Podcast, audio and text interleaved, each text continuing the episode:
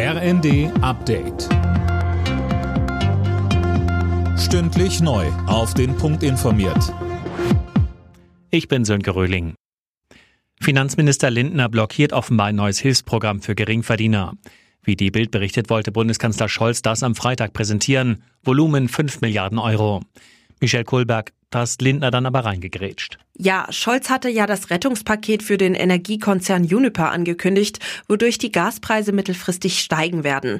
Und als Ausgleich stellte er weitere Entlastungen in Aussicht, ohne aber konkret zu werden. Und jetzt wird auch klar, warum. Laut Lindner ist im Haushalt aber kaum noch Spielraum für zusätzliche Ausgaben. Vermutlich die Quittung dafür, dass sein Plan für eine Anhebung der Pendlerpauschale von den Koalitionspartnern in der Luft zerrissen wurde.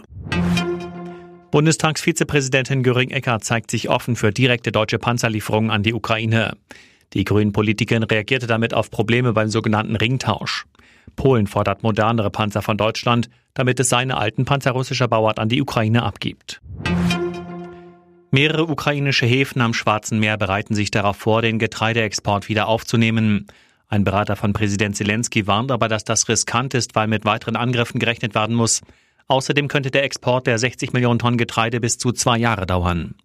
Russland hatte zuvor bestätigt, den Hafen von Odessa mit Raketen beschossen zu haben. Außenminister Lavrov erklärte außerdem, dass Russland den Sturz der ukrainischen Regierung anstrebe.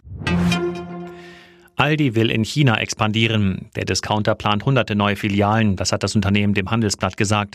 Bislang gibt es Aldi nur in Shanghai.